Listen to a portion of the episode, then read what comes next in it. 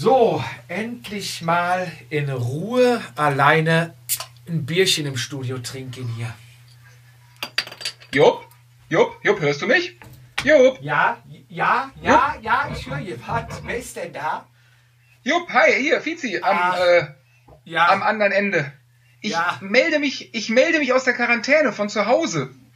Ich dachte ja, ich hätte mal meine Ruhe. Du bist in Quarantäne zu Hause. Ich bin, ich bin noch bis Samstag in Quarantäne. Alles ein bisschen blöd gelaufen, aber ich kann Entwarnung geben. Ich bin äh, negativ getestet worden. Mir geht's gut. Und ähm, ja, lass uns aufnehmen. Ich bin heiß. Alles klar, dann frage ich erstmal, hast du auch das Mikrofon eingesteckt? Ich habe das Mikrofon eingesteckt. Ich habe, unser äh, System läuft und ich habe das Mikrofon mittlerweile auch vor Mund. Okay, dann lass uns doch mal an die Mikrofone gehen und ähm, herzlichen Glückwunsch, dass dein FDP-Test negativ ausgefallen ist und dann lass uns doch jetzt mit dem Podcast starten. okay. Vatasia, der Jedermann-Podcast. Darüber müssen wir reden. Mit Velopiz und dem Jedermann-Jupp. Hallo und herzlich willkommen zur 34. Ausgabe von dem Sensationspodcast Vatasia. Ich begrüße an der vergoldeten Leitung am anderen Ende den Paradiesvogel der Jedermänner, das Schutzblech des Rollenrades, den Latexschlauch des Tubeless-Mantels und das Lametta unseres Podcasts. Ich grüße dich, mein Sportsfreund Daniel. Ciao, mio caro Jupp. Benvenuto e congratulazioni per la tua nuova bici di strada. Das war italienisch. wo, wo bist du denn reingefallen?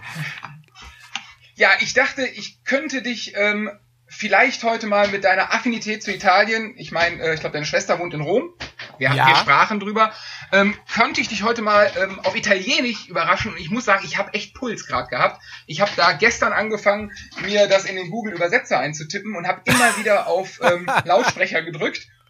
Nein! Hab, ja, ja doch, ich habe da, kannst du Sarah fragen, ich bin ja, glaube ich, hart damit auf die Nerven gegangen. ähm, immer wieder nebenbei angemacht, angemacht, um mir das anzuhören. Ich hoffe an die Leute, die ähm, uns hören, die Italienisch sprechen, ich habe es nicht ganz falsch ausgesprochen. Hast du was verstanden? Ich habe was verstanden. Du hast mir gratuliert ähm, auf Italienisch und ähm, ja, danke, danke, danke. Ähm, ja, ich habe auch ähm, die Woche nicht meine italienische Sprache, aber die Leidenschaft, oder sagen wir so, ich bin der Leidenschaft für italienische Sachen wieder erlegen. Sagen wir es mal so. Ich würde ja fragen, ob du eine deutsche Gabbana-Handtasche gekauft hast oder ähm, irgendwas ähnliches. Aber bevor wir da einsteigen, ähm, bei du, dir ist du, Vorbereitung. Du weißt, du weißt, Handtasche würde ich mir nur von Hürzeler holen. Stimmt. ähm, ja, aber ich habe gesehen, du bist wieder voll in der Jedermann-Vorbereitung. Was musste ich sehen? 90 Kilometer, 34er Schnitt. Läuft bei dir, ne? Die, die Form wurde nicht besser, nur das Rad wurde besser. Ja, ich, da ich, wäre mein, mein, mein Einhang gewesen. Ich, ich, sah, ich sah Bilder und da ist dein, dein, dein gutes altes Radonrad hat blaue Punkte bekommen. Kann das sein? Was ist da los?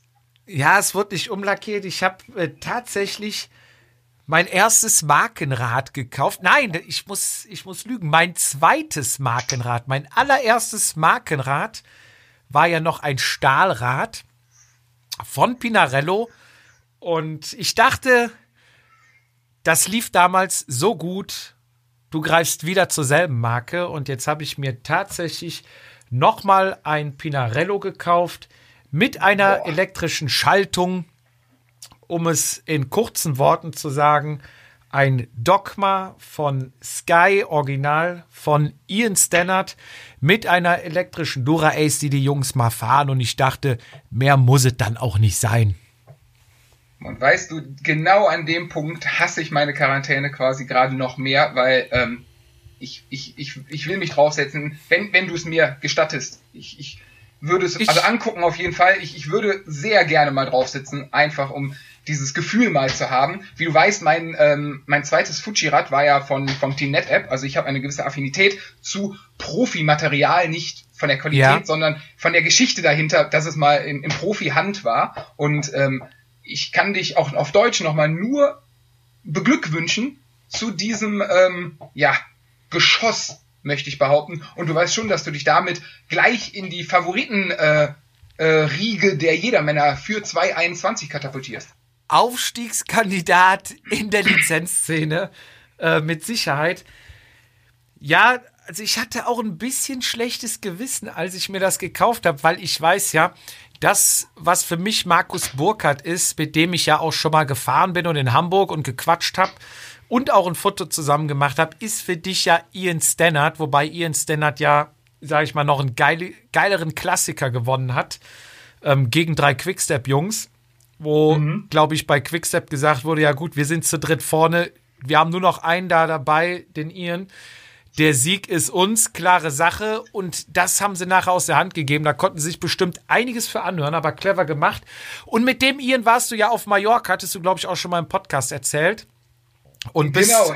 bist eine Runde gefahren und hast mit ihm gequatscht und seitdem war das dein Buddy. Und du hattest ja auch bei uns auf der Instagram-Story geschrieben, dass dein Buddy, der Ian, die Karriere beendet hat.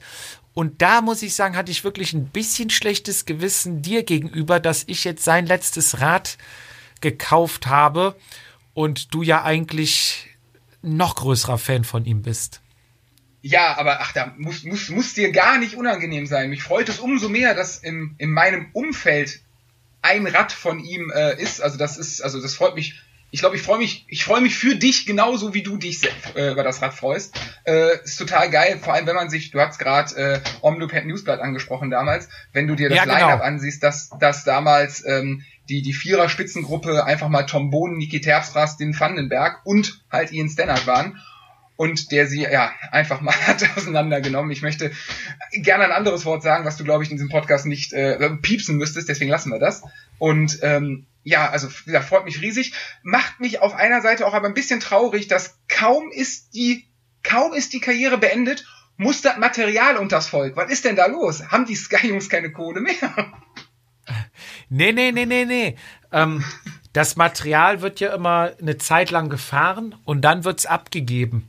Mhm. Man fragt sich natürlich, wie kommt man schon mal an so ein Rad dran? Ich glaube, jeder, jeder Mann guckt halt hoch, weil wir sind ja alle Material ähm, affin und natürlich auch Fans. Klar, wenn du einen Sport machst, wenn du Tennis spielst, hast auch Boris Becker und Steffi Graf geguckt. Ähm, Findest du den Wilson-Schläger vielleicht toll? Bitte? Keine Ahnung, ich kenn, findest du vielleicht, heißt die Marke Wilson oder nee, Wilkinson sind, sind Rasierer, ne? Also auf ja, jeden Fall gibt's ja da auch im Tennis gibt's ja auch Marken, Head, was weiß ich, keine Ahnung, die du ja. holst, die du denk an Fußball, wir beide haben Fußball gespielt. Ne? Ich weiß nicht, mit welchem Schuh. Ja, mal ein Trikot mitnehmen aus dem Stadion oder was. Ne? Kappa Mundial oder Adidas Predator. Ja. Und so. genau so interessiert es ja eigentlich auch jeden, jedermann, was fahren die für ein Material. Jeder ist irgendwie Fan natürlich, ne? Wer guckt die Klassiker nicht, wer guckt die Tour nicht, Giro, Dauphiné, Vuelta und so weiter. Und da fragt man sich ja auch schon mal, wie kommt man dann an das Material ran? Was fahren die genau? Haben die das, was man wirklich nur auf der, an der Stange kaufen kann? Oder ist es vielleicht doch ein bisschen mehr? Sind es die Prototypen? Und das, finde ich, ist ja auch ein ganz interessantes Thema, mit dem man sich auseinandersetzt und vor allem auch, was hat das Rad mitgemacht, ne? Bestimmte Rennsituationen erlebt oder sowas. Einfach auch, mhm. dass eine Geschichte dahinter steckt. Es ist ja nicht das bloße Material, wie du eben schon gesagt hast, ne? Es ist, du weißt, es hat mal ein Profi gefahren hier von NetApp, was du dir damals gekauft hast. Der saß mal drauf, es ist auf dem Auto gewesen, hinterhergefahren, es war im, im Rennen unterwegs. Es, du weißt, was ich meine es, es mir, also geil, wenn ich jetzt sage, mir musst du das nicht erzählen. Also ich war, ich war schon seit dem NetApp Altamira äh, auf voll auf dem Film sozusagen. Also ähm, ich finde das genau, was du gerade gesagt hast, kann ich nur zu 100% bestätigen. Ähm, mich freut es auch da umso mehr, dass ich jetzt quasi endlich mal einen zweiten hab, der ja diese Leidenschaft ein bisschen teilt und dass du da so ein bisschen angesteckt bist, was ich auch gemerkt habe. Ähm, ja, das stimmt, aber ja. Willst du mir und willst du auch den Zuhörern, ich wollte schon Zuschauern sagen, Zuhörern, mal sagen, ja, wie kommt man an ein so, an, äh, so ein Rad ran? Hast du, äh, hast du Kontakte zu Sky oder äh, wo hast du es her? Ja, pass auf. Also grundsätzlich ähm, gibt es mittlerweile, es gibt zum Beispiel eine Seite proowncycling.com. Das ist ein Däne, der hat Verträge, der kauft dann komplett das ganze äh, Kontingent von Sky und ich glaube von Agridiger und noch irgendwelchen Teams. Ich glaube drei, vier, fünf Teams. Muss man mhm. selber mal auf der Seite gucken. Kauft der halt auf, bereitet das auf und verkauft die Sachen dann wieder. Ne? Also der kauft dann auch alle Laufradsätze, Trinkflaschen, Vorbau, Halter, Sattelklemmen, also Gabeln. Du kriegst da Zeug ohne Ende und ähm, kannst es dann bei ihm über die Seite kaufen. Ist dann halt auch gebraucht. Ne, meistens in der Regel zwei Jahre gebraucht. Sprich, ich glaube, bei Sky ist es so, wir hatten noch mit, mit Christian Knees gesprochen, der sagte, glaube ich, das erste Rad wird oder das erste Jahr wird das Rad zum Rennenfahren genommen und das zweite Jahr kriegst du das Rad dann mit nach Hause als Trainingsrad und dann wird es nach dem zweiten Jahr, also im dritten, dann ähm, veräußert. Manche mhm. Teams kann man so ansprechen und mal fragen ist allerdings sehr, sehr schwer, da ranzukommen, wenn du nicht das nötige Netzwerk hast. Also dann sind so Seiten wie halt Pro und Cycling eine gute Adresse, wenn du gar keine Kontakte hast, dir da ein Profirad zu kaufen. Oder du lernst jemanden kennen, so wie ich es durch Zufall ihn kennengelernt habe, und zwar den Andreas, der in Hamburg wohnt. Der hat ein riesen Netzwerk hat sehr, sehr viele Profiräder und er ist ein absoluter Fan von Filippo Pozzato, Rennrädern, Geschichten dahinter und allgemein dem ganzen Sport. Und ihn fasziniert das so, dass er sich ein Netzwerk aufgebaut hat zu Sportdirektoren, zu Mechanikern, zu Fahrern und die Räder auch immer mit einer bestimmten Geschichte. Also er sagt jetzt nicht, gib mir irgendein Rad, sondern er sieht vielleicht irgendeine mhm. Story, hat irgendeinen besonderen Fahrer und sagt, pass auf, das Rad würde ich gerne haben. Könnt ihr mir das besorgen? Und dann sagen die halt, ja, okay, wir tun unser Bestes. Garantieren können wir nichts.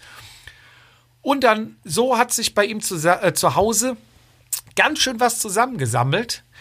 Und er will diese Leidenschaft teilen. Das heißt, er macht Ausstellungen präsentiert die Räder, steht dann auch meistens Geil. dabei. Er sagt, er geht eigentlich so vor, er stellt die Räder aus, die Leute kommen gucken und dann erzählt er ihnen die Geschichte dazu. So, und bei ihm habe ich durch Zufall kennengelernt, bin zu ihm nach Hamburg gefahren, Fizi. Krass. Und du wirst es nicht glauben, aber ich hatte das Mikrofon dabei. Boah, das ist ja, Mann, das ist ein Satz, so lobe ich mir das. Und ähm, ja, ich würde sagen, gar nicht mehr lang äh, auf die Folter spannen. Ähm, Erzähl mal, was hast du da äh, was hast du da erlebt oder was hast du an akustischen Leckerbissen mitgebracht? Ich würde sagen, wir schalten zum Jupp, oder? Ja, Fizi, ich befinde mich hier gerade in Hamburg und zwar bei dem lieben Andreas und äh, der Andreas sitzt vor mir, hat unser goldenes Mikrofon vor sich stehen und ich grüße dich, Andreas. Vielleicht kannst du dich mal ganz kurz vorstellen, ähm, was du machst, äh, wie das heißt und was deine Philosophie ist.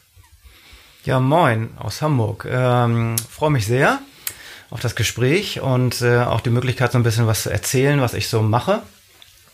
Ich habe so vor vier Jahren irgendwie so eine verrückte Idee entwickelt, zu sagen, was, wo kommen eigentlich, wo bleiben eigentlich die ganzen Profiräder? Und ist es nicht, äh, gibt es nicht eine Möglichkeit, an so ein Profirad zu kommen? Und ähm, daraus ist ja, ein Ausstellungskonzept, äh, hat sich ein Ausstellungskonzept entwickelt. Ähm, und da würde ich mich sehr freuen, drüber zu sprechen heute.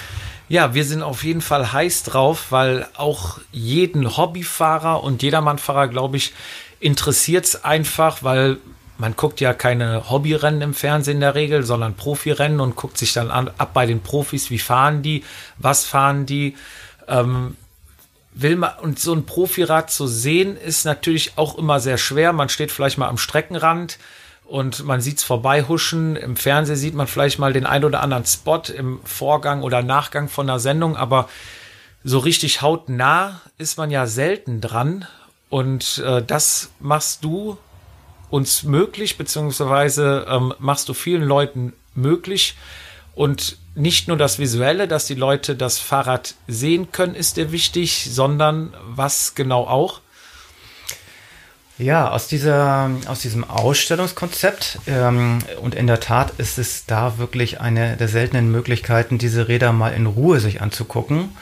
Ähm, äh, ist auch ähm, die Idee entstanden, diese Räder halt auch äh, vielleicht zu vermitteln oder anderen Fahrern die Möglichkeit zu geben, diese Räder zu fahren. Ähm, diese Räder stellen ja in, in den meisten Fällen das Optimum dar des jeweiligen Jahres, was so technologisch möglich ist. Das ist natürlich einmal der Reiz, ähm, dass das die Formel 1 des Radsports ist und entsprechende Materialien sind verbaut, teilweise Prototypen, teilweise Sachen, die erst ein Jahr später in Serie gehen. Auf jeden Fall faszinierendes Material, weiß, glaube ich, jeder. Ähm, und man sieht es eben, wie du eben schon angesprochen hast, vielleicht für eine zehnte Sekunde beim Rennen, wenn man am Straßenrand steht. Oder wenn man Glück hat im Fahrerlager ein bisschen länger, aber auch dann irgendwie gut abge, gut geschützt. Und bei mir gibt es eben die Gelegenheit, diese Räder auch mal anzufassen und mal so ein bisschen das zu erfühlen oder genauer sich anzugucken.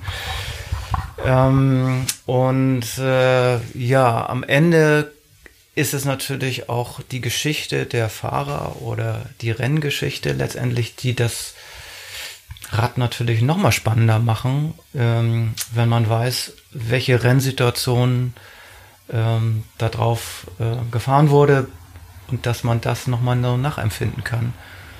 Ähm, dieses Paket finde ich sehr, sehr interessant. Ja, also es geht nicht nur darum, okay, die haben Prototypen, die haben äh, den neuesten Rahmen, die haben die neueste Schaltung oder die Junction Box jetzt im Rahmen und nicht mehr auf dem Rahmen, sondern es geht darum, nicht unbedingt das äh, glatt gebügelte Siegerrad zu sehen, das gelb lackierte Pinarello oder Trek oder was auch immer, sondern es sind spezielle Situationen in einem Rennen, die entstanden sind und die dadurch einfach dem Rad eine Geschichte verleihen, die halt einmalig ist. Tatsächlich sind das ähm, in dem Moment, wo ein Rennen gefahren wurde, ist es ein historischer Moment. Also ähm, ganz so, klar, weil so es in der so, Vergangenheit ja. liegt. Äh, in dem Moment ist ähm, ist das auch weg. Es ist gebannt auf Film und irgendwo äh, über die Medien kommuniziert aber das eigentliche Objekt verschwindet. Also das Rad verschwindet, natürlich ist der Fahrer zu sehen, aber ähm, das Rad selber, was eben genau diese Story letztendlich beinhaltet, also ähm, ist weg. Und das ist eigentlich so mein Ansatz gewesen, diese Räder zu suchen, den, nach denen zu fragen, nach denen äh, die zu bekommen, äh, was teilweise eine Detektivsuche ist, teilweise ja, braucht es viele belgische Bier, um, um mit irgendwelchen Mechanikern in Kontakt zu kommen oder ähm, es ist einfach eine Glückssache, ein, ein spannendes Rad äh, zu bekommen. Also eins meiner ersten Räder ähm, ist ähm, das, äh, äh das äh, Rad von Rui Costa, das Weltmeisterrad gewesen. Oder ist es noch? Ähm, was die Weltmeisterfarben auf sich, äh, auf dem Rahmen trägt, was natürlich immer was Besonderes ist. Klar, die sind immer, das sind natürlich Einzelstücke. Ähm, aber das ist auch dann irgendwie natürlich auch die Geschichte von Rui Costa. Also 2013 ist er in Florenz ja Straßenweltmeister geworden beim Movistar und ist dann zu Lampre Merida gewechselt und die haben eben die, ihm dieses äh, Merida Reaktor gebaut. Zweimal gibt's das auf der Welt. Ja. Einmal habe ich das. Ja. Was natürlich ähm, wirklich was Besonderes und Spannendes ist. Und dieses Rad ist einfach durch einen netten Kontakt zu ähm, Merida äh, zu mir gekommen, die sich also sehr auch äh, mit dieser Idee identifiziert haben, dass diese Profiräder wieder zurück in die Öffentlichkeit kommen. Ja. Ähm, und sie wieder sichtbar werden. Ja.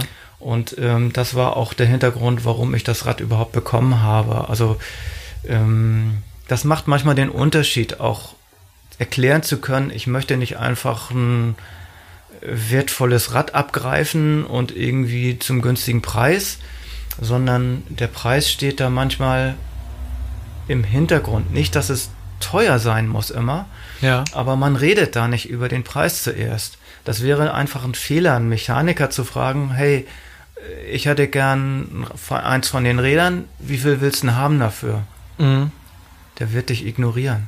Ja. Ähm, die Geschichte läuft anders. Ist, die läuft über Begeisterung, ähm, die läuft über Gemeinsamkeiten, die man entwickelt oder eine Idee eben, wo man sagt, ich möchte das Rad eben anders wertschätzen, als es einfach nur zu fahren. Ja, ja.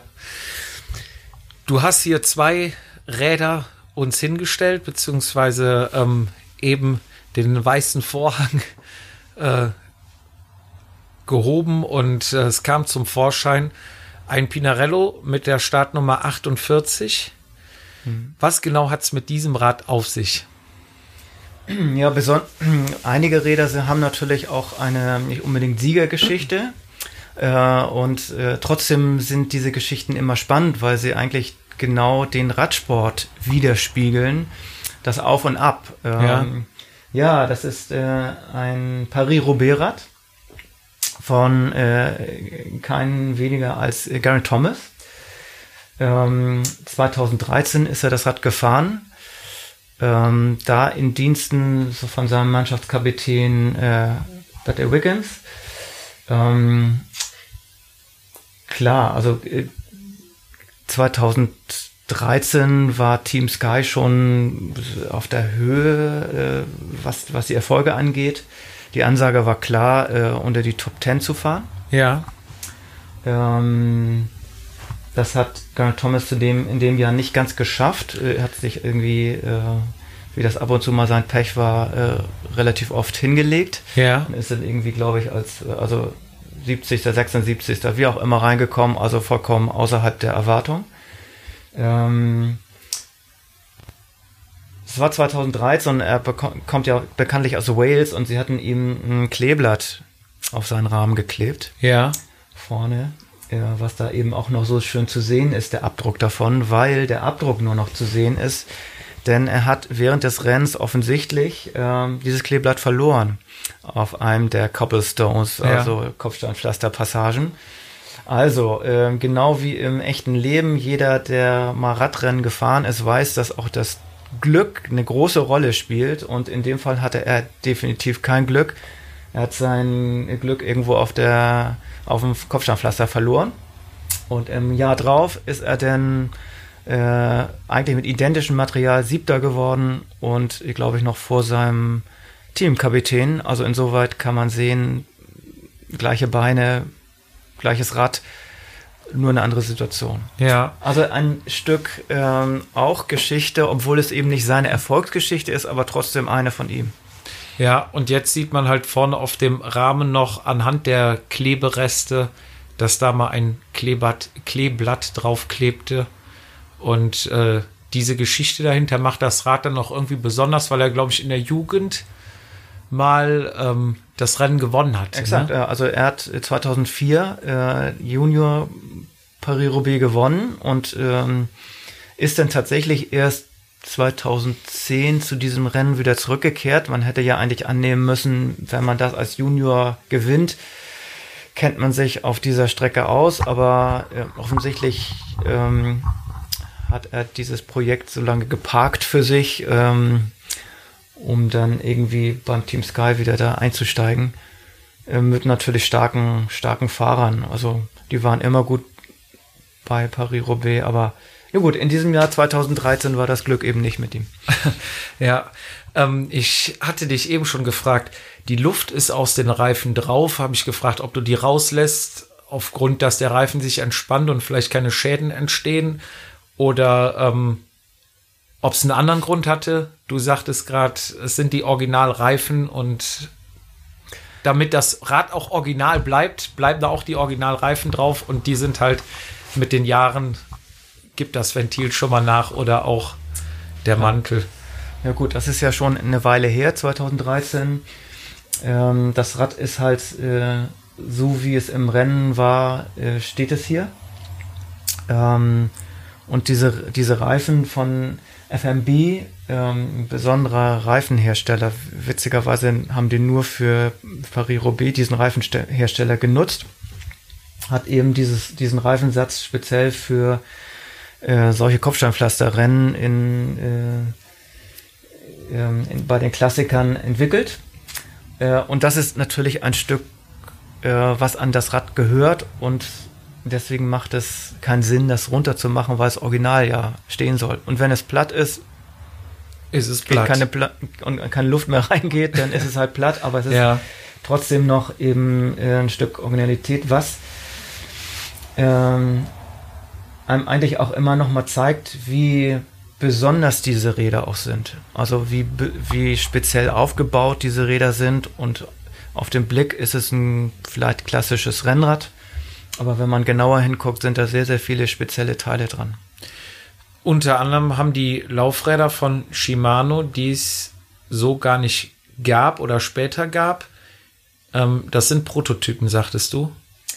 Ja, das sind, also jeder, jeder, denke ich, der im Radsport unterwegs ist oder irgendwie da ein bisschen affin ist, kennt die Dura SC50, ein Klassiker Laufradsatz. Die Tubulars, die sind unendlich viel bei Rennteams oder Amateuren gelaufen. Und das sind debranded, ähm, ist die debranded Variante. Debranded heißt, dass da nichts an Dura Ace draufsteht und nur der Shimano-Schriftzug. Und so ein kleiner Mini-Aufkleber ähm, Prototype. Also zu dem Zeitpunkt haben die offensichtlich ähm, auch die C50 getestet unter harten Bedingungen. Ja. Ähm, und keine Ahnung, wenn Autohersteller ihre Autos äh, nach Finnland schicken oder wo auch immer auf irgendwelche Pisten, so ist das eben auch bei den großen Herstellern, dass die eben auch bestimmte Teile vorher bei Rennteams testen. Und ähm, ja, das ist so ein Laufradsatz. Ähm, sind der, der Rahmen selber ist ein Dogma K, also nicht die klassische Dogma-Variante, ähm, sondern die, die mit einem anderen Hinterbau versehen ist, der durch die andere Form besser federn soll. Auch das war zu dem Zeitpunkt ähm, ein Experiment von Pinarello. Ähm, G fährt einen anderen Sattel, ist, ist komplett aufgepolstert, anders gepolstert, weil, weil er sich mal das Becken gebrochen hatte und dann eine andere Dämpfung braucht in dem, also insbesondere bei so einem, einer Strecke wie ja. Paris-Roubaix. Ja, ähm, andere Flaschenhalter, doppelt gewickeltes Lenkerband. Ähm, ja, so eine Paris-Roubaix-Rennmaschine ist schon sehr speziell. Schon nochmal ein bisschen modifiziert, mhm. ja. Dann lass uns mal rüberspringen zum zweiten Rad. Mhm. Da steht was genau. Das ist, ähm, ja, das ist ein Rad, was ähm, auch Radsportgeschichte geschrieben hat, insbesondere der Fahrer. Äh, Johnny Hogerland. Johnny Hogerland sagt vielleicht dem einen oder anderen noch nicht so viel, aber wenn man die Rennsituation sich vor Augen führt, dann hat das, glaube ich, fast jeder, der die Tour de France verfolgt hat, äh, im, im, im Kopf. Er ist nämlich in 2011 ähm, in so einer ganz unglücklichen Situation gewesen, dass ein ähm, Begleitfahrzeug einem Baum ausweichen musste, einen anderen Fahrer touchiert hat und ihn in den Stacheldraht geschossen hat. Ähm, war also relativ reingewickelt in den Stacheldraht, hat also ziemliche Beinverletzungen davon getragen, war aber bei dieser Etappe auf dem Weg ins Bergtrikot, also war virtuell im Bergtrikot hatte eigentlich die Polka Dots eigentlich schon direkt vor Augen und hatte na, annähernd noch so 30 Kilometer bis zum Ziel. Ja. Und ist dann tatsächlich auf dieses Rad, was hier vor uns steht, gestiegen. Das war dann seine Ersatzmaschine. Ja. Äh, und ist dann, hat es dann tatsächlich geschafft mit, ähm, ich weiß nicht, wie viele Tapes er hatte auf dem Bein, ähm, da ins Ziel zu rollen und hat dann ähm, ja unter großen Emotionen halt das äh, gepunktete berühmte Polka-Dot-Trikot übergezogen und ähm, das zeigt eigentlich so dieses ähm, ja also auch dass auch Rennsituationen die eigentlich verzweifelt schlecht ausfallen und ähm, eigentlich, wo jeder normale Fahrer sagen würde, ähm, okay, ich gehe jetzt mal direkt ins Krankenhaus äh, ja. mit sowas, dass die sowas zu Ende fahren. Mhm. Äh, einfach, das ist einfach äh, für mich nicht nachvollziehbar, ähm, aber ähm, unglaublich bewundernswert. Das ist beeindruckend, ne? Ja zu was man dann wahrscheinlich auch noch mit einer gehörigen Portion Adrenalin sicher zu, stand, äh, zu leisten imstande ist. Ne? Ja, also sicher. Er hat auch in den Folgeetappen versucht, das Trikot zu verteidigen. Ähm, hat dann noch ähm, ein sehr schönes Rad danach bekommen von Ridley, also eins, was wirklich die gepunktete Lackierung hatte. Ja. Ähm, und hat es dann leider nicht geschafft, das nach ähm, Paris zu tragen. Aber ich glaube, äh, er ist in Erinnerung geblieben für, für so eine Leistung. Auf jeden Fall. Also an die Geschichte mit dem Stacheldraht kann ich mich auf jeden Fall auch noch dran erinnern. Und dass das Rad jetzt einmal vor mir steht hier, ist schon beeindruckend, mit dem er dann weitergefahren ist und sich das Bergtrikot geholt hat. Das ist wirklich schon, schon beeindruckend, auch wenn, wie du sagst, nicht das Gewinnen macht unbedingt das Rad interessant, sondern einfach die Geschichte dahinter. Und ähm, ja, es, es ist wirklich äh, ja, viel Emotionen, die auch da, glaube ich, mit drin stecken. Ähm, welches ist denn dein krassestes Rad von der technischen Seite? Also, wo würdest du sagen, du hast ja jetzt viele Profiräder, sind, glaube ich, bei dir schon durch die Garage gegangen. Ähm, bei welchem Rad würdest du sagen, das ist so technisch absolut High Level? Oder gibt es vielleicht zwei oder wo du sagen würdest, besser geht nicht? Oder ist das Beste, was mir je zwischen die Finger kam? Also, das ist wirklich, wirklich eine schwere Frage, weil das glaube ich, habe ich, habe ich eingangs gesagt, dass das für mich immer ein Paket darstellt, so ein Rad. Also einerseits äh, Stand der Technologie, also was ist tatsächlich, wie, welcher Entwicklungsstand ist da zu sehen, was sind da an Komponenten, was sind da an Komponenten, welche Komponenten sind verbaut, aber eben auch, was ist eigentlich, welcher Fahrer hat da drauf gesessen ähm, und wer hat äh, oder was hat er damit irgendwie letztendlich erreicht oder bewegt. Und ähm, ja, ich muss gerade grüben. Es gibt zwei Räder, die besonders sind, finde ich. Also wenn man jetzt vom Technologischen ausgeht, hat natürlich jeder, jedes Jahr bringt, bringt die Radindustrie irgendein technologisches Gimmick wieder raus. Mhm. Aber ich glaube, also ganz ich, nüchtern. Es, es, es, ist jetzt kein Werbeblock für Track, das möchte ja. ich überhaupt nicht, weil ich habe hier, das ist ein, ist ein Pinarello, ist ein Ridley von, von Ridley Helium übrigens von, von Johnny Hogerland.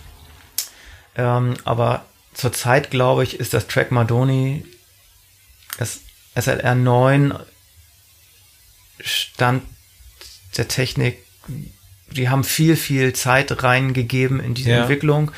Es ist ein indirekt gefederter Rahmen, der sich einerseits äh, knallhart fahren kann, andererseits komfortabel. Also mhm. das ist eigentlich ziemlich magisch, wie die das zusammengebracht haben.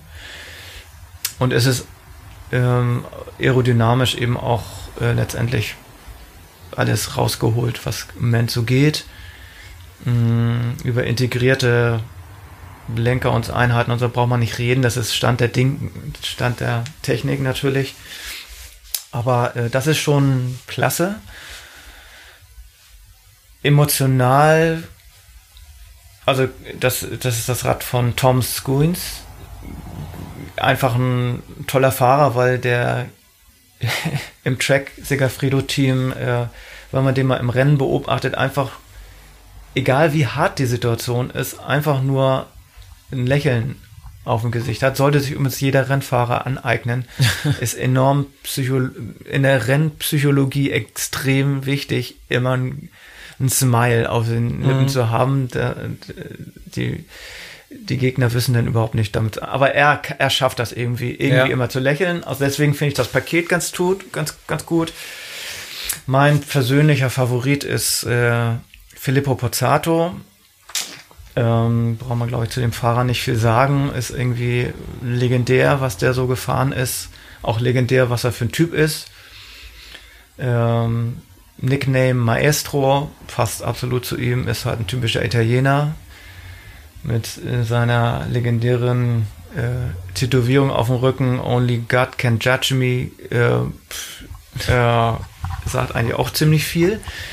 Und auf jeden Fall ist, äh, ist es eins seiner letzten Räder, was, ähm, was ich äh, hier in die Sammlung mit aufnehmen durfte. Es ist ein Villiers, das ähm, Ramato, was er beim Giro gefahren ist, als äh, Villiers das, äh, die Ramato-Farbe, die historische, letztendlich promotet hat und er hat das mhm. letztendlich äh, im Rennen eingesetzt ja, einfach cooler Fahrer. Das Rad ist einfach spektakulär, optisch spektakulär. Ja, also ich schwanke. Ähm, ich kann es dir eigentlich nur, so richtig kann ich dir nicht sagen. Also rein nüchtern, ich weiß, das ist für dich jetzt sehr schwer zu sagen, rein die technische Seite, weil du ja halt eigentlich wegen der Historie das Rad kaufst, hm. in erster Linie. Deswegen ist technisch sehr schwer. Ich habe schon bei dir gemerkt, da was rauszukitzeln, aber wenn ich dich, glaube ich, richtig verstanden habe, ist Trek so das, wo du, wenn du ganz nüchtern entscheiden müsstest, wäre das, was State of the Art ist, technisch im Moment von der Entwicklung mit Scheibenbremsen und allem. Und ähm, also ähm, Also wenn ich jetzt so drüber nachdenke, nein, also natürlich muss jeder, also das ist ja irgendwann auch so eine Glaubenssache. Also ich, man schießt sich ja irgendwann auf eine Marke ein und findet die toll, aus welchen mhm. Gründen auch immer. Das können ja ganz unterschiedliche Kriterien sein.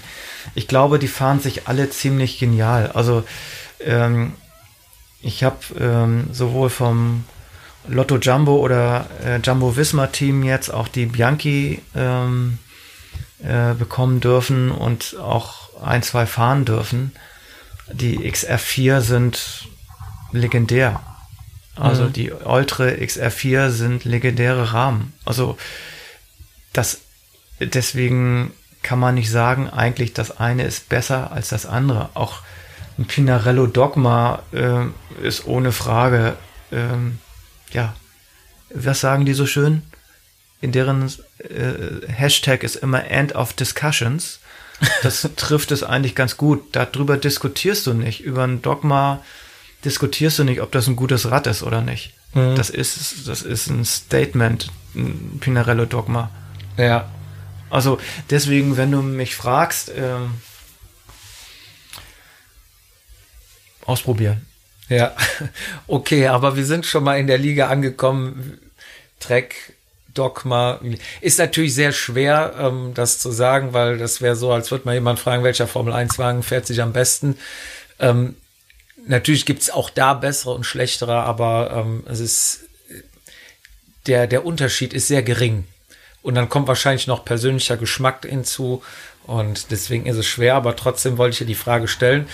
Und ähm, das Rad mit der größten Historie, was du je hattest, ist welches und welche Historie steckt dahinter? Oder war das gerade schon die Geschichte, die wir gehört haben über Pozzato? Ja, ich, ich kann einfach nur sagen, dass ich ein riesen äh, Pozzato-Fan bin. Deswegen liegt mir das Rad natürlich sehr am Herzen. Es ist noch ein zweites Pozzato, was er um ähm, was in seinen italienischen äh, nationalen Meisterfarben ist, an, an Ridley. Ridley. Ähm, das ist auch ein sehr, sehr schönes Rad. Das ist eigentlich so die Bandbreite zwischen dem, was, was er so an Karriere so hingelegt hat. Also Pozzato ist, ist jetzt so mein Favorite, aber ähm, das, was mir gerade so ein bisschen am Herzen liegt, ist ähm, eine Pantani-Story so ein bisschen aufzurollen. Ja. Ähm, ich habe also ein, also von dem, von dem Villiers Alpe d'Huez, also was er 1997 äh, mit den, womit er den Alpe d'Huez Rekord gefahren ist und ja. naja, die Tour de France eben. Ähm, das Rad ähm, restauriere ich gerade. Das ist äh, nicht sein Originalrad, das wäre äh, unbezahlbar oder ja. irgendwie, ich weiß es nicht, das ist, glaube ich, irgendwo im Tresor in Cesenatico, keine Ahnung. Also, aber das ist äh, eins, was die wieder aufgelegt haben, also damals aufgelegt haben ja. und das restauriere ich halt so, wie er es gefahren ist. Und aus und als ich das dann so gemacht habe und da bin ich so ein bisschen auf die Idee gekommen zu sagen, Mensch, also wie wäre das, ähm, dieses doch sehr besondere Design von den Piraten. Also er hat da verschiedene Piratenlabel und ja. sowas halt drauf und hat eben so eine, es ist ein gelbes Rad mit so einem Blitz drauf und also es sieht sehr speziell aus, kennt glaube ich jeder, wenn man, wenn man Tour de France 2000, äh, 1997 googelt. Auf jeden Fall war die Idee, dieses Design auf den aktuellen Villiers-Rahmen zu bringen. Ja. Und da habe ich also einen äh, ganz kon tollen Kontakt äh, zu einem sehr tollen Lackierer Garrett äh, herstellen können, der da auch so wahnsinnig und verrückt war, mit mir dieses Projekt anzugehen. Ja. Und ähm, wir haben das jetzt auf dem Velier äh, Cento Pro draufgebracht, das Design von Pantani und ähm, das ist nochmal so eine Entwicklungsstufe, die mir eigentlich Spaß gemacht hat, äh, mhm. so ein berühmtes Raddesign auf ein ganz aktuelles Rad zu bringen. Das heißt also nach dem Motto, wenn Pantani äh, noch Rad fahren würde, würde er wahrscheinlich dieses Rad fahren. Mhm. Also es ist die Disk-Version, es ist der aktuelle Velierrahmen, eben aber mit dieser historischen Lackierung. Mhm. Das ist im Moment gerade so mein ein Lieblingsstück. Okay. Wir kommen mal von den äh, Profi-Rädern mit Geschichte ein bisschen weg und äh, mal für dich, der ja auch sehr viel äh, mit den Fahrrädern und mit sehr guter Technik sich auseinandersetzt und zu tun hat. Ähm, Disk oder Rim? Wo siehst du die Zukunft? Ja, würde man das Team Ineos Grenadier fragen, ist die Antwort schon gegeben. Äh, RIM. Aber natürlich ist das nicht die Antwort, die viele hören wollen, wahrscheinlich. Ähm, wenn ich dich kurz unterbrechen darf, weißt du, warum die auf RIM setzen?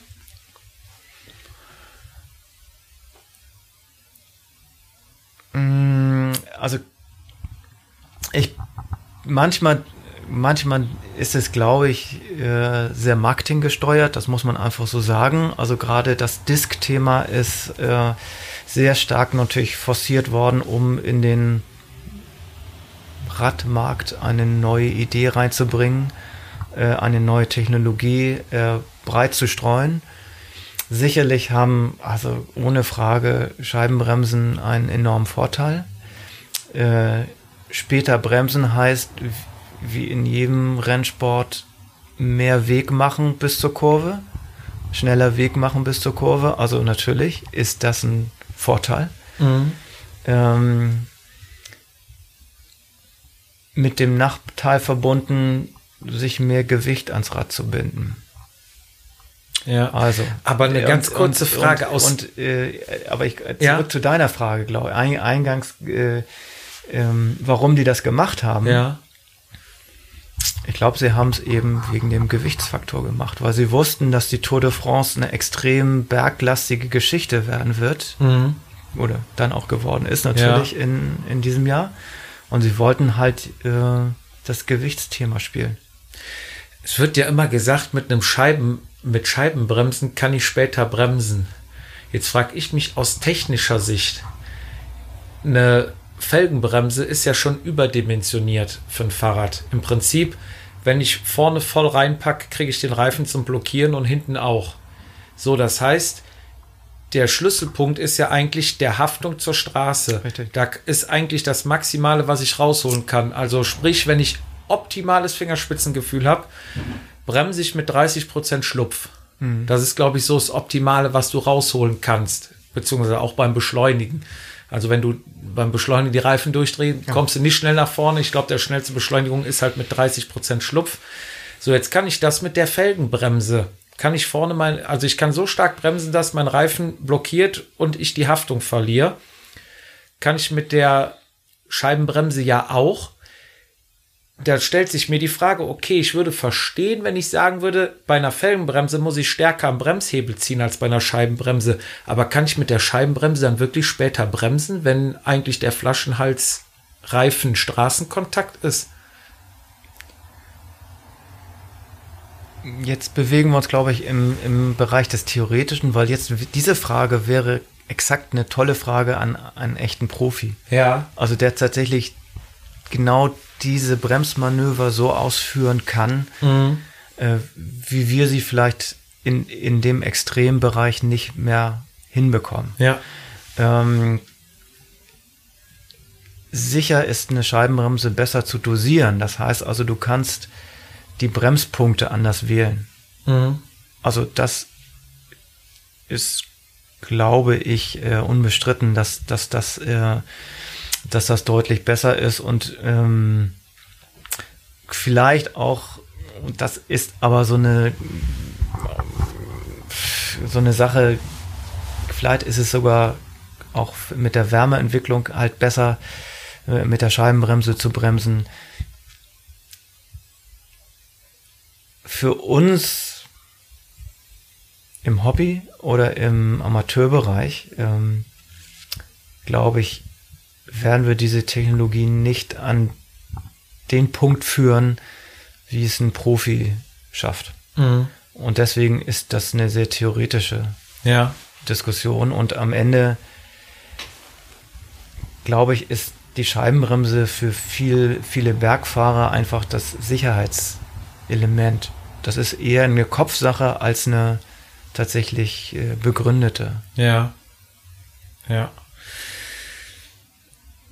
Kommen wir zum nächsten Punkt. Ungelabelte oder umgelabelte Profisachen gehen ja auch schon oft mal Gerüchte rum, äh, der fährt über Schuhe, weil er eigentlich andere Schuhe drunter trägt oder die Schuhe sind umgelabelt, Laufräder umgelabelt. Ich weiß von, äh, von meinem Podcast-Kollegen, dem Fizi, der hatte mal Laufräder von einem Profi gekauft die waren dann defekt, dann hat er die eingeschickt, dann haben die dem die zurückgeschickt und meinen, hier, hör mal, die sind gar nicht von uns. Also das kommt ja auch schon mal vor. Ähm, das gab es früher mehr als heute.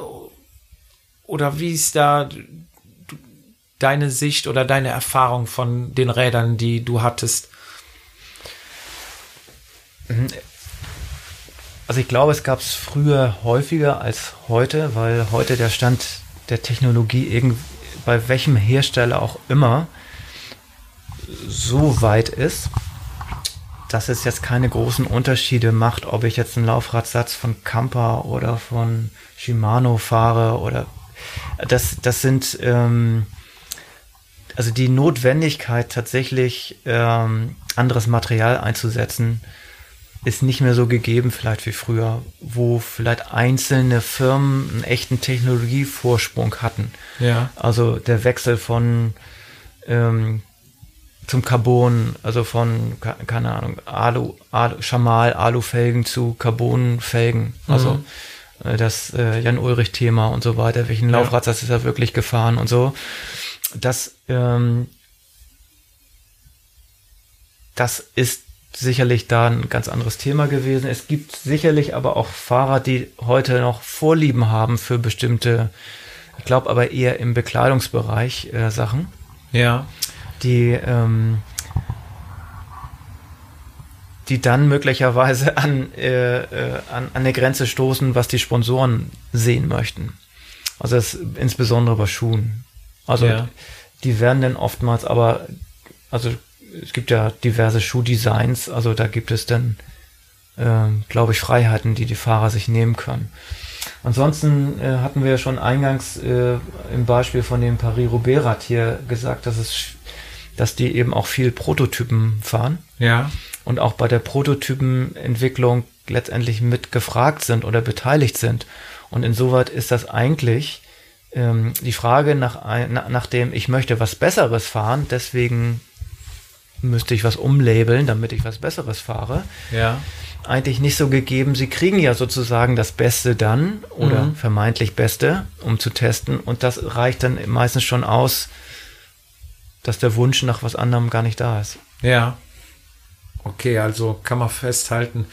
Früher, wo noch nicht alle Firmen einigermaßen auf Augenhöhe war, waren da, ähm, wurde mehr umgelabelt, weil man einfach das beste Material fahren wollte. Ja. Heute sind die Firmen in der Regel alle auf Augenhöhe und können ihren Fahrer auch individuell bedienen, dass das Umlabeln eigentlich nicht mehr möglich ist. Wobei ja schon noch mal Gerüchte rumgehen, man würde Assos äh, Polster in andere Hosen einnähen oder ähm, ja. wie gesagt mit den Schuhen. Geht, geht ja schon mal so durch den Flurfunk sowas, ob das nachher so stimmt. Ich weiß es nicht, aber also ja. ich, ähm, also ich habe mal mit ein, zwei Fahrern tatsächlich darüber sprechen können. Ähm, die müssen fast in jeder Saison äh, ja mit einem neuen Kleidungssatz irgendwie letztendlich ins Rennen gehen. Mhm. Und da gibt es natürlich schon äh, die Momente, wo die bedauern, von einer bestimmten Firma wegzugehen. Ja.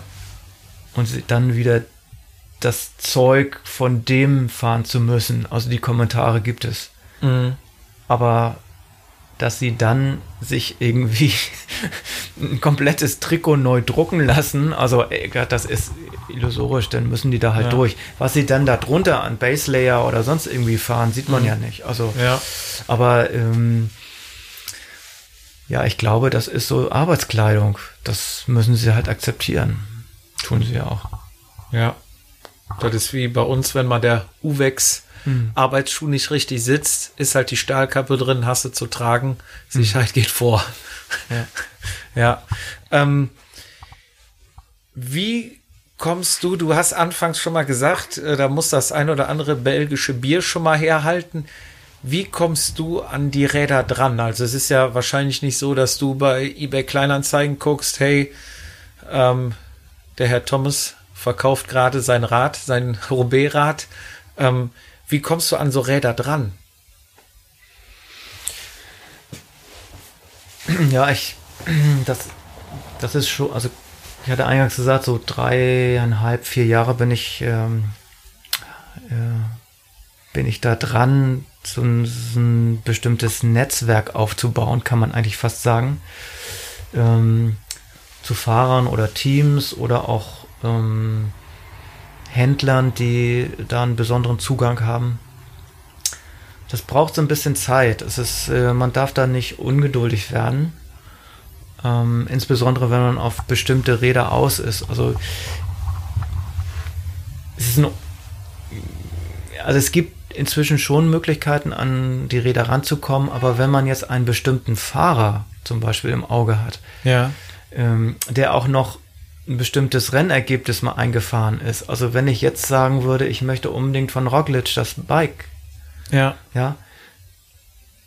Dazu gehört halt ein sehr persönlicher Kontakt.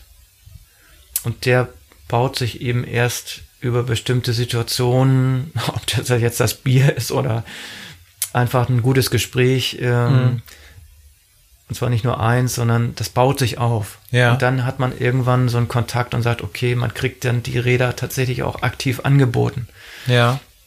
Und muss sich dann, das ist dann der Idealfall, nicht mehr selber bemühen, sondern man steht auf einer Liste.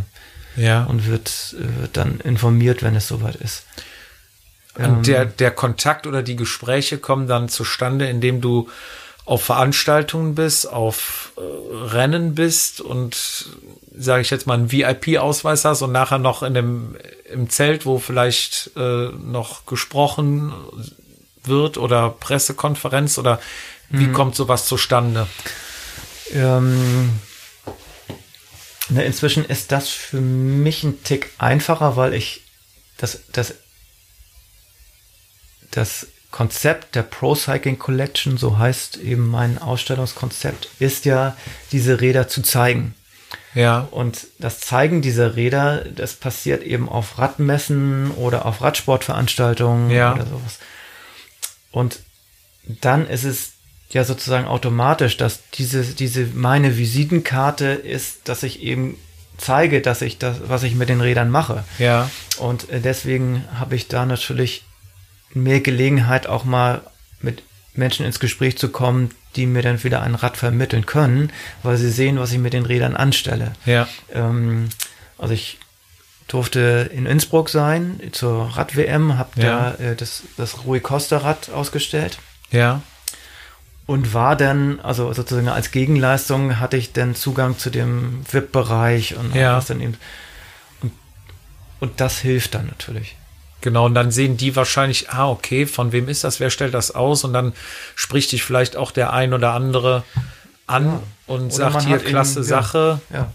Oder man hat eben auch direkt den, den Kontakt zum, also da laufen ja dann alle rum und wenn man dann die in einer einigermaßen entspannten Situation erlebt äh, und nicht gerade irgendwie in Rennhektik, ähm, dann kann man da schon den einen oder anderen Satz wechseln. Und ja. manchmal hat man Glück, dass man dann seine, keine Ahnung, Telefonnummer irgendwie hinterlässt oder nicht oder irgendwie einen Kontakt kriegt. Sportliche Leiter sind oftmals ähm, meine Ansprechpartner. Ja, also es ist jetzt nicht, ich gehe mal irgendwo hin, quatschen Mechaniker an, wie du sagtest, und sag hier, was kostet das Rad, ich nehme das, sondern es steckt schon wesentlich mehr Arbeit, Aufwand und Zeit dahinter, dieses Netzwerk aufzubauen, um dann gerade speziell an so Räder, wie du sagst, feel the history and ride like a pro. Das ist ja so dein Grundsatz, mhm. ähm, dass man wirklich diese Räder mit äh, der Geschichte dahinter bekommt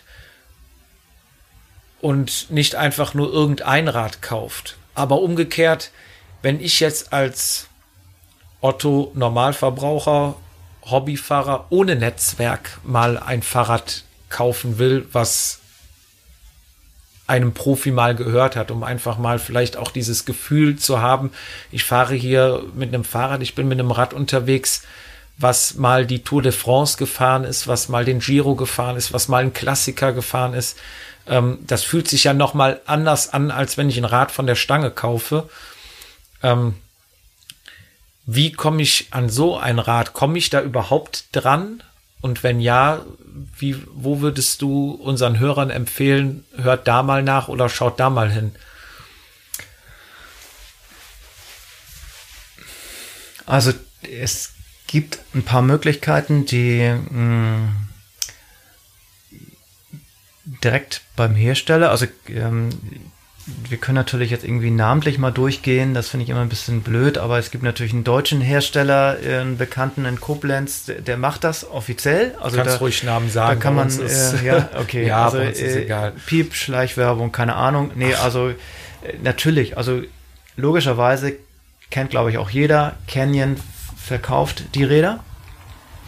Ähm, muss man immer sehen, was man tatsächlich möchte. Also natürlich sind dann eben genau diese Einzelstücke von äh, bestimmten Fahrern relativ schnell weg oder kommen gar nicht erst in den Verkauf, weil ähm, weil die weil ähm, du vorher da warst. nee, deswegen, aber da, die auch auch verschiedene Hersteller haben sind ja auch drauf gekommen, dass ja. das eine sehr besondere ähm, Möglichkeit ist, Werbung zu machen und dann behalten die selber. Also mhm also Canyon ist klar, ist ein Selbstgänger. Guckt man auf die Seite, äh, wenn man das dann zahlen kann und möchte.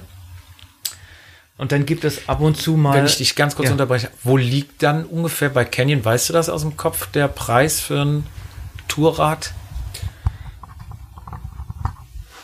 äh,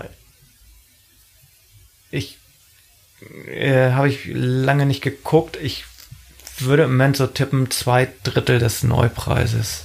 Okay. Sowas. Also sie sind. Bewegt man sich jetzt, wahrscheinlich um 7.000, 8.000 Euro rum. Schätzungsweise, wer es genau wissen will, muss da auf die Seite gehen.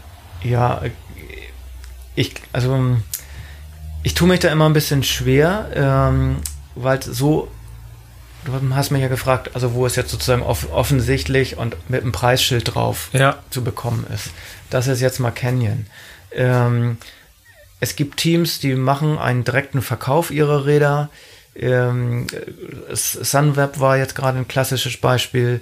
Ähm, ist, ähm, muss man versuchen, so ein bisschen im Internet zu recherchieren, mhm. welche Teams machen das. Ähm, das wird sozusagen auch nicht gerne rausgegeben, weil das auch ein, immer in einem Kreis von Personen passiert. Mhm. Also ähm, ein klassisches Beispiel ich, von Sunweb jetzt auch. Ja. Ähm, da hatte ich auch einen direkten Kontakt zu einem Mechaniker und ich wollte unbedingt ein spezielles Rad haben von Matthews, also ja. Michael Matthews. Ähm, und er hat gesagt, ja, ich I do my very best. Ja? Und mhm. äh, war eigentlich klar, dass, dass das möglich ist. Ähm, aber dann hieß es, nee, ähm, er will sein Rad selber behalten. Ja. Okay. Ähm, nur eine Story am Rande. Also ja. es ist nicht immer so, dass man diesen Kontakt dann hat und dann auch äh, die freie Auswahl hat, sondern da muss man dann auch nochmal äh, bestimmte Kriterien irgendwie überwinden, ja. äh, um dieses Rad zu bekommen. Also, ähm, es gibt allerdings auch, also es gibt einen dänischen Anbieter, Pro-Owned Pro-Owned Cycling, glaube ich. Cycling. Ja. Die haben das ähm, auf eine sehr professionelle und gute und faire Art. Äh, ich mache jetzt mal äh, Werbung für die dänischen Kollegen. Ja. Ähm, gemacht. Die, die, da lohnt es sich, auf die Seite zu gucken, sowohl was Klamotten angeht, auch Teile, als auch Räder und Rahmen. Ja. Insbesondere ähm, Team Sky, ähm, äh, Colnago hatten sie jetzt, also Eddie Merckx, UAE, die, die Dessert, mhm. ähm, okay, das. Ähm, ja, last but not least, könnt ihr mich fragen. ja, das ist natürlich, also bei dir kriegt man natürlich dann nicht nur das Profirad, sondern auch ein Rad meistens mit Geschichte, weil du dir halt auch immer spezielle Räder aussuchst. Also wer interessiert ist, kann dich fragen, am besten über Instagram oder über E-Mail-Adresse. Ja, ich habe einen Instagram-Account äh, pro-cycling-collection. Da gibt es auch eine E-Mail-Adresse, oder man kann mich halt über Instagram auch kontakten. Da sieht man eben, was so, was ich so an Rädern in der Ausstellung, im Ausstellungskonzept habe. Und ähnliche Räder kann man auch, ähm, na, es lohnt sich einfach mal, mich zu kontakten und zu sagen, hier, ich habe einen Wunsch, Traumrad und mal gucken, was passiert. Und ähm, ja. Das ist doch ein wunderbares Schlusswort. Ähm, dann danke ich dir recht herzlich, dass Gerne. ich äh, mir ein paar Räder bei dir angucken durfte und auch die Geschichte dazu von dir persönlich erzählt bekommen habe. Ähm, danke dir für das nette Gespräch und ähm, wir hoffen, dass unsere Hörer das dann auch mit anderen Augen ein bisschen sehen, nicht nur von der Geschichte, es ist ein Profirad, sondern es steckt auch immer eine Geschichte dahinter. Ähm, ja, vielen Dank. Und äh, dann würde ich sagen, schalten wir zurück zu dir, Fizi, ins Studio. Ja, Jupp, vielen, vielen Dank äh, von meiner Seite für dieses wirklich, wirklich tolle Interview. Ich bin äh, sowas von geflasht und äh, ganz positiv geschockt, dass es, dass es dir gelungen ist, so einen genial verrückten Radsportfan äh, ja, vors Mikro zu bekommen und da einen Kontakt herzustellen. Ähm, ich für meine Seite würde mir erstmal ganz kurz ein Bier aufmachen. Sekunde. Mach das, Fizi. Also ich war auch wirklich angetan. Ähm, vor allem finde ich halt gut, dass man jetzt auch mal die Möglichkeit hat, jemanden zu kennen, der einem so ein Rad besorgen kann oder verkaufen kann. Ich sag extra kann, wie er gerade sagt, es klappt nicht immer, aber die Möglichkeiten sind da und allein schon mal die Möglichkeit zu haben, ist ja genial. Also wer von euch da draußen schon immer mal einen Traum hatte von einem Profirad, ein bestimmtes, kontaktiert ihn gerne. Er ist sehr nett, er ist sehr hilfsbereit. Die Internet- bzw. Instagram-Seite lautet pro-cycling-collection. Sucht einfach mal. Wir werden es auch bei uns auf Instagram posten, Fizi, weil ich habe noch über die Räder, über die wir gesprochen haben, das ähm, Rad von ähm, Jaron Thomas und das ja. Rad von, hilf mir. Johnny Hogerland, immer noch ein, ein Ah, ich das, war sprachlos, dass der es nichts gesagt hat. das, das Ridley Helium. Genau. Und zwar die beiden Räder werden wir bei uns in Instagram noch hochladen, wo sie an einer Ausstellung ausgestellt wurden. Da kann man sie perfekt sehen. Da könnt ihr sie euch nochmal anschauen. Und wie gesagt, scheut euch nicht, ihn zu kontaktieren. Apropos kontaktieren, Fizi, ist das eine Überleitung oder ist das keine Überleitung? Ähm, genial. Also die Überleitung, ich will dir auch sofort äh, quasi die Bühne freimachen für unsere ähm, anstehende Weihnachtsaktion. Sag nix! Weihnachten naht. Ich möchte nur sagen, ich bin gerade auf der Insta Instagram-Seite von ihm, ja. von Cycling Collection und es ist äh, ähm, allein weg vom, ähm, vom, vom Kaufwillen, allein diese Möglichkeit dieser Ausstellung. Also ich hoffe, dein Kontakt ist so gut, dass er uns äh, zur nächsten Ausstellung einlädt, beziehungsweise uns Bescheid sagt, weil das, das will ich sehen. Das ist äh, Alter, sind da geile Räder, ey. Lecken Delhi, wa? Da ja, geht dir das Messer ob, wa? Krass, aber äh, auf jeden Fall. Ähm, jetzt habe ich dir deine Überleitung kaputt gemacht. Das tut mir total leid. Wir waren bei Ist, ist nicht schlimm, Fizi. Die Räder sind's wert. Die haben Prio 1. Ähm, ja, jetzt könnt ihr nicht nur die Profi-Räder bekommen, sondern auch in einem Profi-Podcast eventuell gehört werden. Und zwar haben wir eine WhatsApp-Nummer eingerichtet für euch.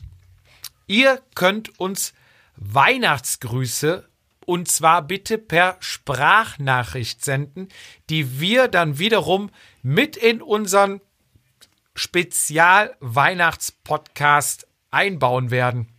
Und zwar könnt ihr uns die schicken auf die Handynummer 01520 140 41 81.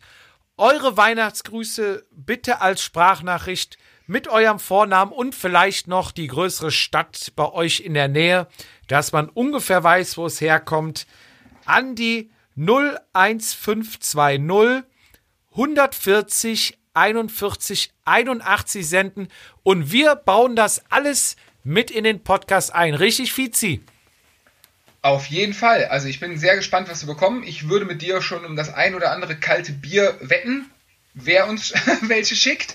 Ähm, aber wenn ihr euch immer gefragt habt, was beim Samstagabendprogramm im Fernsehen ähm, die Stimme der, äh, des Gewinnspiels ist, ich hab's jetzt rausgefunden, Jupp, von wegen Ingenieur und so weiter, ne? Du bist ein kleiner TV-Held, wie du das gerade angesagt hast. Weltklasse. Ja, Wahnsinn. Wie die äh, bei wie die äh, Zahlen, nee, Buchstaben, äh, Frau, wie hieß die nochmal bei Glücksrad? Wie Glücksrad, nannte man sie? Genau. Äh, ich weiß es nicht, aber ja, die hat ja nur angezeigt. Ich hatte jetzt eher so. Ähm, Lot Lotto Fee. Nee, das war was anderes. Das war ja hier Lottozahlen. Nee, ich meinte eher, ähm, äh, und wenn Sie jetzt äh, anrufen, unser Gewinnspiel, gewinnen Sie noch heute 5000 Euro in Bar. Wenn Sie äh, den Unterschied per, zwischen. Per Blitzüberweisung. Permanenzüberweisung. Den Unterschied zwischen, wie erkennt man den Unterschied zwischen Zucker und Salz? A, an der Farbe, B, am Geschmack. ja, und selbst da gingen garantiert auch noch falsche Antworten. Nee, Fizi, du hast recht, meine Stimme ist natürlich eine geborene Zahlenstimme. Und deswegen sage ich es noch einmal. 01520 140 41 81. Wir freuen uns auf eure Sprachnachrichten, die wir dann einbauen und wünschen euch an dieser Stelle alles Gute. Danke auch nochmals, ich weiß, wir wiederholen uns, aber für eure vielen Zusendungen und Nachrichten. Danke fürs Zuhören. Danke für alles. Und jetzt bist du dran, Fizi. Ich bin jetzt mal so frei und mache noch einmal Werbung für unser hoffentlich, wenn wir den Podcast veröffentlichen, noch erhältlichen, weil die 100 Stück Limitation ist wirklich keine Lüge. Es gibt und wird nur 100 Stück unseres aerodynamischen, ultraleichten, ähm, was hatten wir noch? Äh, veganen, ähm, cholesterinfreien, laktosefreien, super Multifunktionshalstuch. Ähm, ich hoffe, dass wir zu dem Zeitpunkt, wenn wir hier ähm, quasi on air gehen oder ähm, ja, viral gehen, dass wir noch welche haben. Sie sind schon gut ver, ähm, vergriffen und ja, sichert euch jetzt ein Stück Vatasia-Geschichte. Ja, Ansonsten, stimmt. Ich, ich hab's fast vergessen, Fietz. Hast du recht.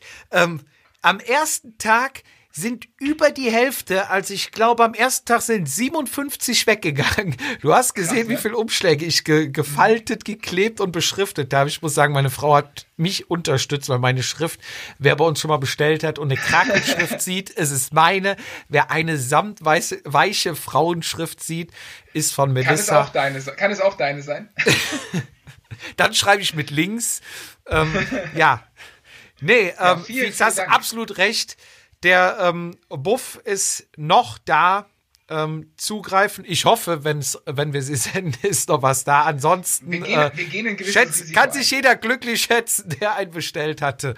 Ähm, dann nochmal auf Wiedersehen, Fizi. Und jetzt darfst du dich persönlich verabschieden.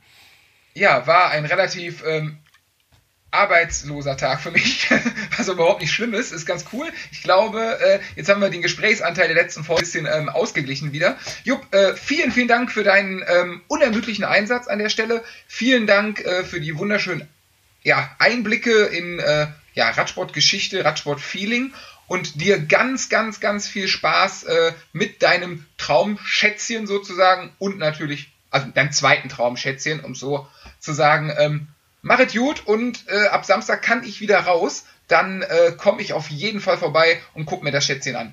Machet gut. Dann pflanze ich für Samstag schon mal wieder die Gummibäume, wenn du mit dem Fahrrad wieder unterwegs bist. Tschö. Mach's gut. Ciao, ciao. Vatasia, der Jedermann-Podcast.